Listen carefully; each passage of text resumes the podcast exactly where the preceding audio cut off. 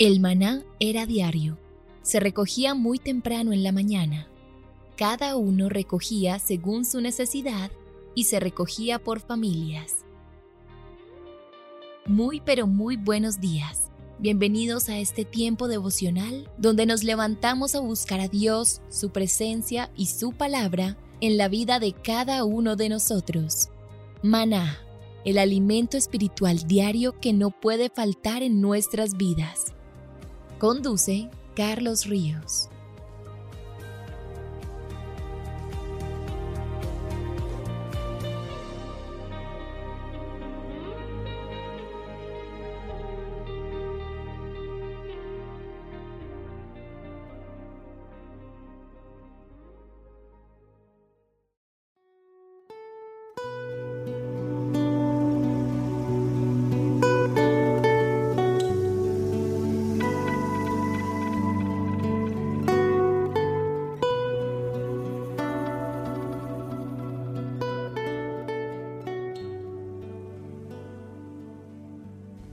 Toma tu agenda devocional maná. El pasaje sugerido para la lectura en tu devocional personal el día de hoy es Lucas 10 del 30 al 38. Estamos llamados no solo a ayudar a quienes conocemos, por tanto, sé intencional cada vez que puedas ayudar a un desconocido. Te invitamos ahora a que respondas las preguntas que encuentras en tu agenda que te llevarán a conocer cada vez más a Dios y crecer en tu vida espiritual. Al final de cada semana encontrarás las respuestas en nuestras redes sociales, Instagram y Facebook.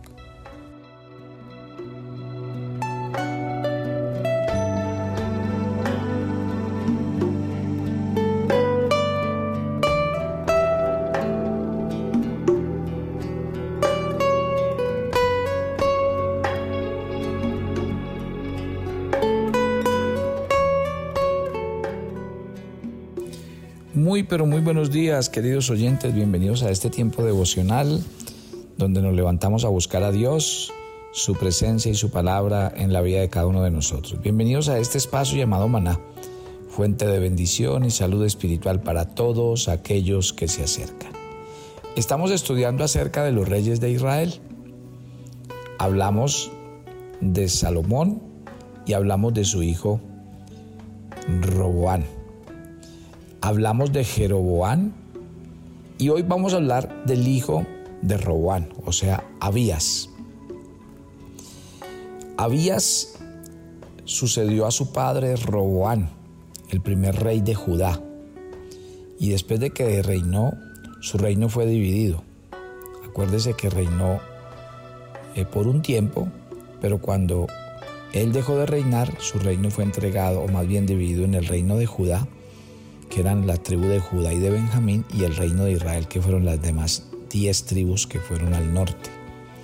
Vamos a ver esta división porque contiene muchas verdades que hoy pueden aplicarse a nosotros.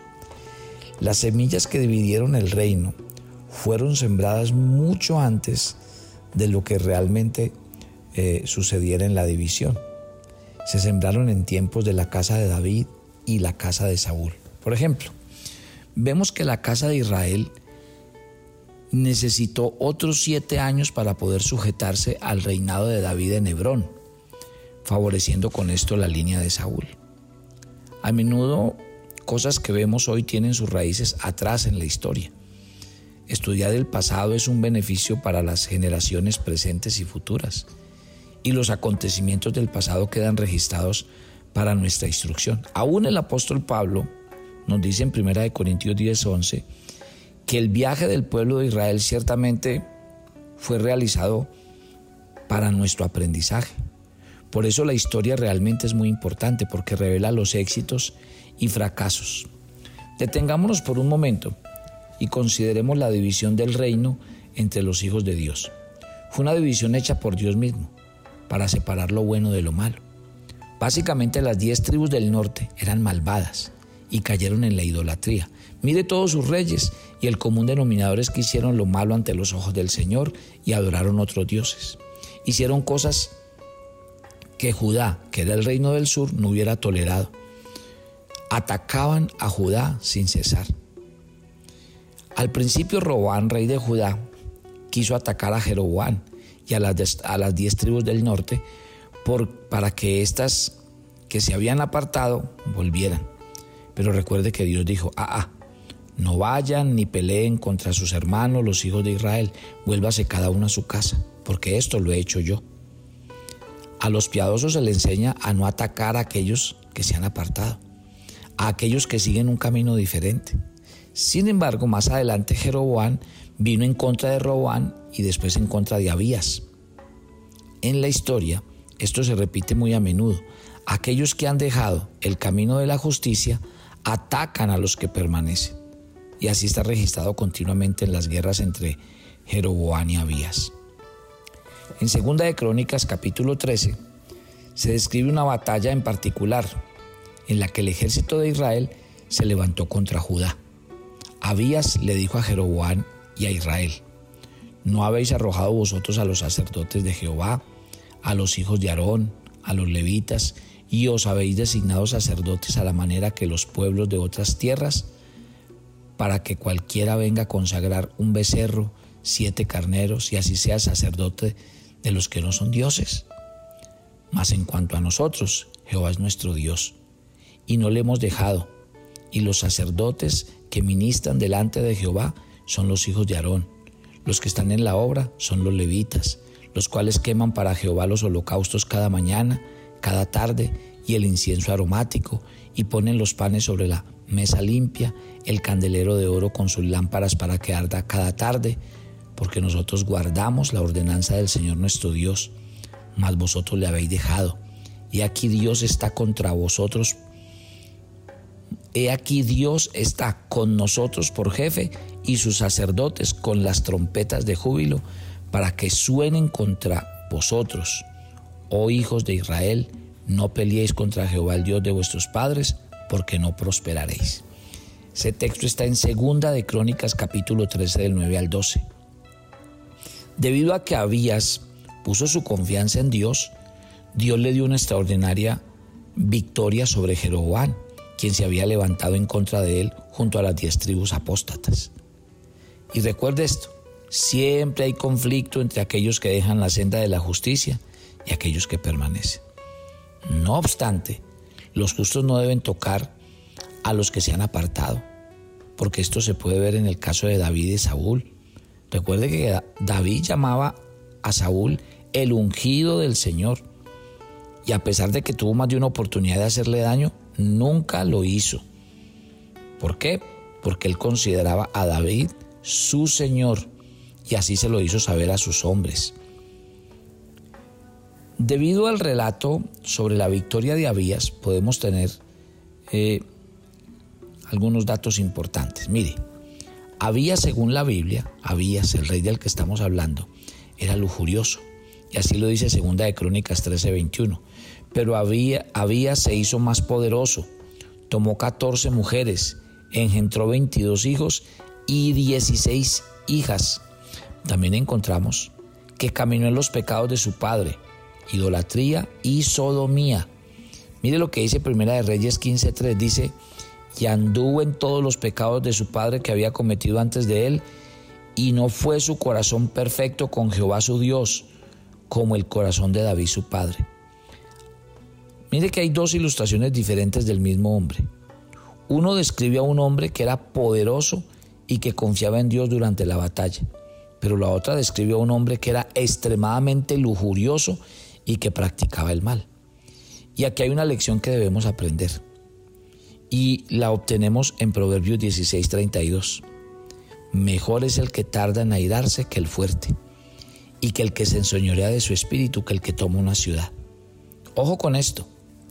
Había realizó grandes hazañas, pero no caminó en los preceptos de Dios.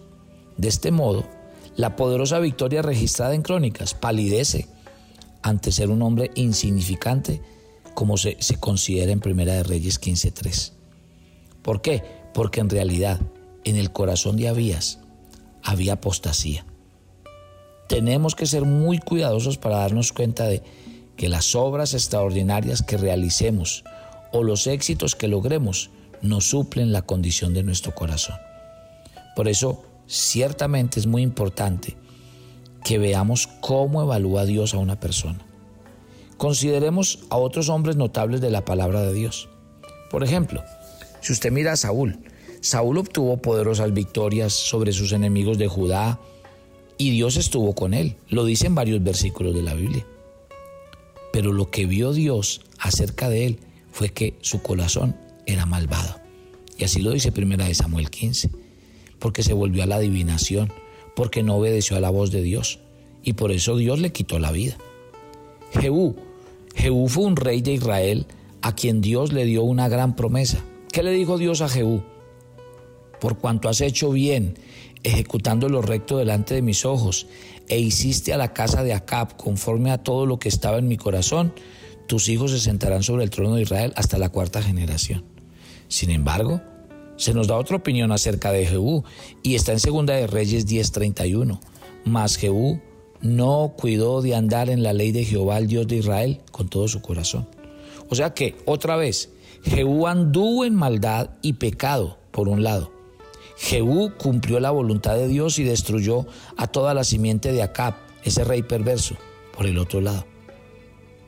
Pero dice la Biblia, no prestó atención a la ley de Dios. Por eso, aún habiendo realizado acciones extraordinarias, como lo hizo Saúl, no es considerado un hombre para imitar. Judas es otro ejemplo en la Biblia. Se nos dice que Judas fue ungido por Dios, que realizó milagros, que predicó el Evangelio. Tristemente al final de su vida fue un desastre, se suicidó. El Señor dio esta severa advertencia en Mateo 7. No todo el que me dice Señor, Señor entrará en el reino de los cielos sino el que hace la voluntad de mi Padre que está en los cielos. Muchos me dirán en aquel día, Señor, Señor, no profetizamos en tu nombre y en tu nombre echamos fuera demonios y en tu nombre hicimos muchos milagros. Entonces les declararé, nunca os conocí, apartaos de mí, hacedores de maldad. Este tema está tremendo esta mañana. Ojo, estos reyes nos están enseñando que el hecho de que Dios use a una persona no es criterio para emitir un juicio acerca del carácter de esta persona o de determinar si esa persona es llamada grande en el reino de los cielos. No se engañe. Le voy a decir quién es llamado grande en el reino de los cielos. Mateo 5:19. De manera que cualquiera que quebrante uno de estos mandamientos muy pequeños y así enseña a los hombres, muy pequeño será llamado en el reino de los cielos. Mas a cualquiera que haga y los y los enseñe, este será llamado grande en el reino de los cielos. Aquellos que guardan los mandamientos de Dios y los enseñan, serán llamados grandes en el reino celestial. Los otros, si llegan allá, serán llamados muy pequeños. Estos otros son aquellos que no guardan los mandamientos y que solamente enseñan ciertas partes de las escrituras. Es así como Dios evalúa a una persona, por lo tanto, guardemos enseñemos sus mandamientos y enseñemos todo el consejo de Dios como dice Hechos 20:27. Resumiendo la vida de Abías, vemos que crónicas y reyes proporcionan diferentes criterios. A menudo consideramos la vida de una persona y decimos, mire lo que hace. Entonces tenemos la opinión como un poco sesgada. Sí, pero si uno lo mira desde el, desde el punto de vista de Dios, y de la Biblia. Ahí es donde viene el verdadero examen. Ahí es donde realmente estamos viendo si esa persona vivió para los planes eternos de Dios o no lo hizo. ¿Sí? Así que piensen en eso esta mañana. Estamos hablando de hombres que en términos humanos hicieron cosas y que fueron vistas desde el punto de vista humano como grandes cosas, grandes logros y las hacían para Dios y en el nombre de Dios. Pero vuelve y juega. Siempre el examen donde estará en el corazón. Siempre el examen donde estará si la persona lo hizo para agradar a Dios y para cumplir la voluntad de Dios. Yo una vez más quiero hablar a todos los oyentes del devocional maná, que son cientos y miles alrededor del mundo. Quiero decirles una cosa. Esto no se trata de cuántas cosas hace usted para Dios, si usted predica, si usted enseña, si usted es maestro de la escuela dominical, si usted es el director de los niños, de los jóvenes, si usted canta en la alabanza, si usted es el que dirige los grupos pequeños. Aquí no se trata de cuántas cosas hacemos para Dios. Aquí de lo que se trata es si realmente hemos vivido un nuevo nacimiento en nuestro corazón y si hemos tenido un encuentro verdadero con el Dios vivo. Aquí lo que realmente importa es si hoy por hoy nosotros servimos a Dios para los propósitos eternos que Él tiene con cada uno de nosotros. Esa es la verdadera evaluación de la vida cristiana. A mí muchos me preguntan, bueno, entonces, ¿qué es lo que realmente Dios quiere y espera de nosotros? Lea Romanos 8 en el versículo 31 y ahí lo entenderá. Hasta que todos lleguemos a la estatura de aquel varón perfecto, a la medida de su Hijo Jesucristo, hasta que todos seamos conforme a su semejanza, a su carácter. Realmente donde Dios quiere trabajar no es en que hagamos cosas para Él y nos convirtamos en buenos para hacer una cosa y la otra, sino en que nuestro carácter sea el de un hombre nuevo y el de una mujer nueva. En el cielo los verdaderos exámenes tienen que ver es con eso, con el carácter, porque la Biblia dice que Dios lo que probará es el corazón y la actitud con la que se hicieron o se dejaron de hacer las cosas. Por eso es importante estudiar la Biblia. Y tenemos una muy buena referencia que nos están dando estos reyes de Israel y de Judá, porque estos reyes, aunque actuaron, hicieron, muchos de ese actuar se ve reflejado realmente es cuando Dios dicta sentencia y Dios a muchos de ellos, aunque hicieron, lo, hicieron cosas prodigiosas y conquistaron grandes batallas, Dios terminó viendo que su corazón no estaba realmente convertido al Señor y que sus corazones no hacían las cosas de perfecto corazón para Dios. Así que esa es la gran lección de hoy. Yo le invito ahí donde está que se acerque conmigo a Dios. Padre, tú realmente quieres que nosotros crezcamos, maduremos, y que realmente el camino de nuestra vida cristiana no sea de llenarnos de años para que algún día digamos, llevo 20 años de cristiano. No. Ni tampoco que cuando nos identificamos digamos, yo soy el maestro de la escuela dominical de tal iglesia, yo soy el director de jóvenes de tal iglesia o de tal ministerio. No, esa no es la carta de presentación de un hijo de Dios. La carta de presentación de un hijo de Dios debe ser cuánto hemos avanzado en el carácter de Cristo, cuánto realmente hemos permitido a Cristo vivir en nosotros y a través de nosotros para que ya no vivamos nosotros, sino Él a través de nuestras vidas. Esa debe ser nuestra verdadera carta de presentación, que Cristo haya sido formado en nosotros, que ya no vivamos nosotros, que cada día nuestro viejo hombre haya sido muerto, crucificado, sepultado y que realmente cada día crezcamos en la comunión de su Hijo Jesucristo en nuestras vidas. Padre, te queremos entregar este día, guárdanos, cuídanos, susténtanos, que tu bendición repose sobre todos nosotros. Gracias por amarnos con amor eterno y que este día sea un día de bendición sobre cada uno. Te alabamos y te bendecimos en el nombre de Cristo Jesús. Amén.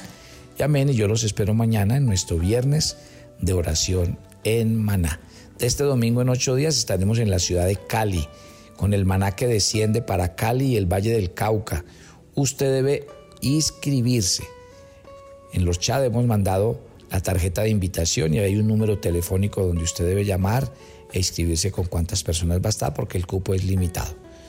Domingo 29 a las 10 de la mañana para que hagamos nuestro maná, nuestra reunión familiar en vivo desde la ciudad de Cali. Los espero mañana en nuestro viernes de oración. Bendiciones para todos.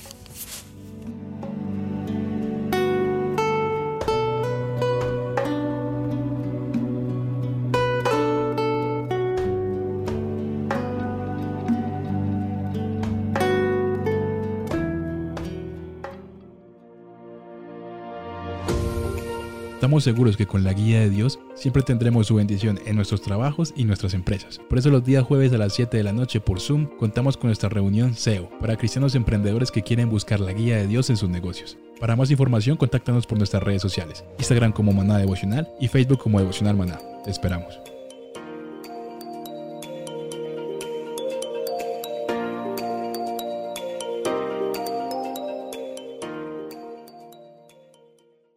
¿Quieres enterarte de nuestros temas, reuniones y devocionales? Suscríbete a nuestro canal de YouTube Devocional Maná y da clic en la campanita de cualquiera de nuestros videos para activar el recordatorio.